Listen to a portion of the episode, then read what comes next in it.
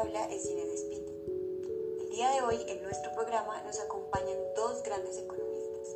Uno de ellos, colombiano, José Roberto Arango, un economista de la Universidad Javeriana que realizó una maestría en Administración Pública de la Universidad de Harvard. Buen día, José Roberto.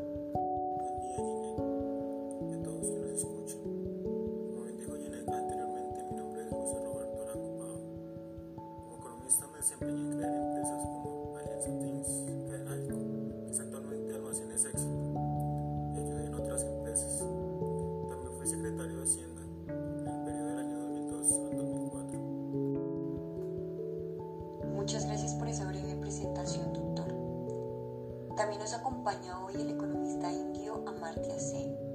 quien en 1998 fue laureado con el premio del Banco de Suecia en Ciencias Económicas en memoria de Alfred Nobel. Buen día, doctor, qué gusto que nos acompañe.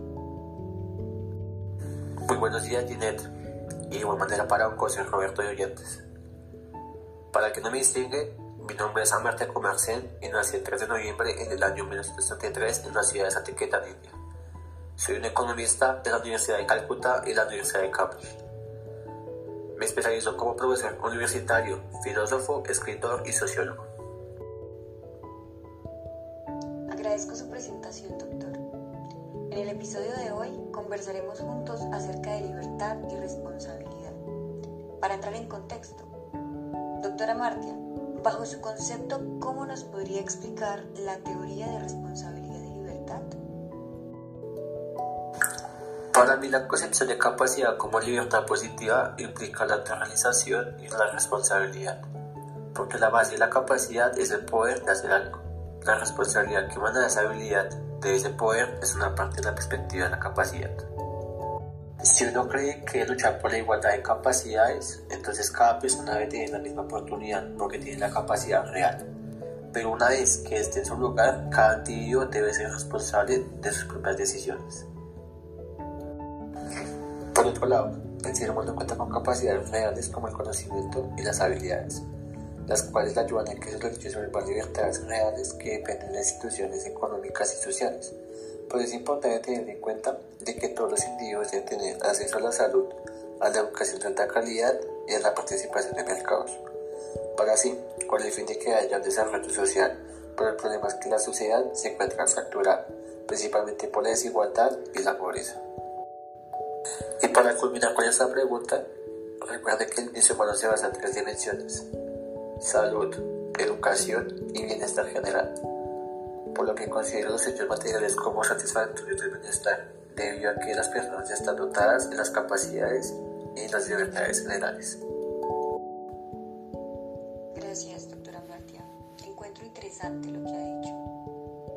Doctor José Roberto, desde su posición como economista ambiental, ¿cuál sería una de las formas para aportar el concepto de enfoque de libertad y responsabilidad? Buen día, Jinek. Pienso que se podría abordar este concepto y realizar de acuerdo con un objetivo de la ONU, muy interesante por cierto, que se llama trabajo decente y crecimiento económico, pues ayudaría a promover el crecimiento monetario inclusivo y sostenible, ya que ayudaría a erradicar la pobreza mediante empleos bien pagos, pues según lo que dijo aquí el doctor Amartya, estas capacidades dependen de múltiples cosas, principalmente la capacidad positiva, pues desde mi perspectiva todo es una cadena que es vulnerada desde la parte económica pues la desigualdad se vive desde las clases sociales marcadas por la pobreza y la calidad social. Pienso que las personas con buenos sueldos tendrían la sensación de seguridad porque tendrían acceso a una alimentación de calidad, salud y bienestar en general, que en ocasiones esto lo da o lo obtienes con el dinero. Específicamente, ¿qué beneficios traería el poner en práctica esto que usted propone a un país como Colombia? personas. También igualdad de género. En la mayoría de países de Latinoamérica, en los empleos siempre degradan a la mujer con sueldos muy bajos, más que de los hombres. Por otro lado, aumentaría la mano de obra calificada con personas más competentes por su experiencia. Hacer un pago digno daría tranquilidad a muchas familias, pues su sustento no dependería de más empleos. El acceso a educación, salud y bienestar no dependerían de la posición económica. Por ende, aumentaría el desarrollo humano pues por lo nombrado anteriormente, atraería jóvenes que tendrían la posibilidad de prepararse en educación de calidad, aportando cualidades que se ajusten a las demandas del mercado,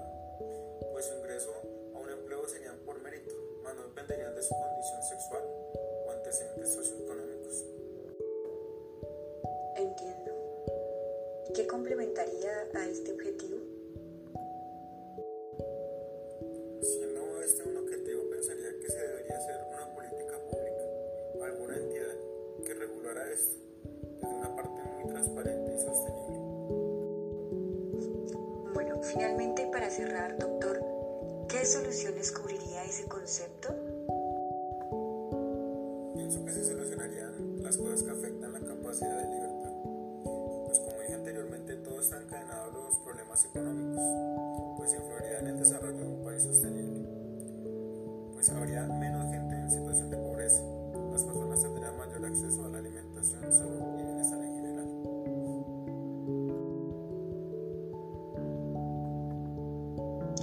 Bueno, agradezco enormemente su disposición y respuestas. Espero nos acompañen en una próxima ocasión. Gracias a todos nuestros oyentes. Hasta la próxima.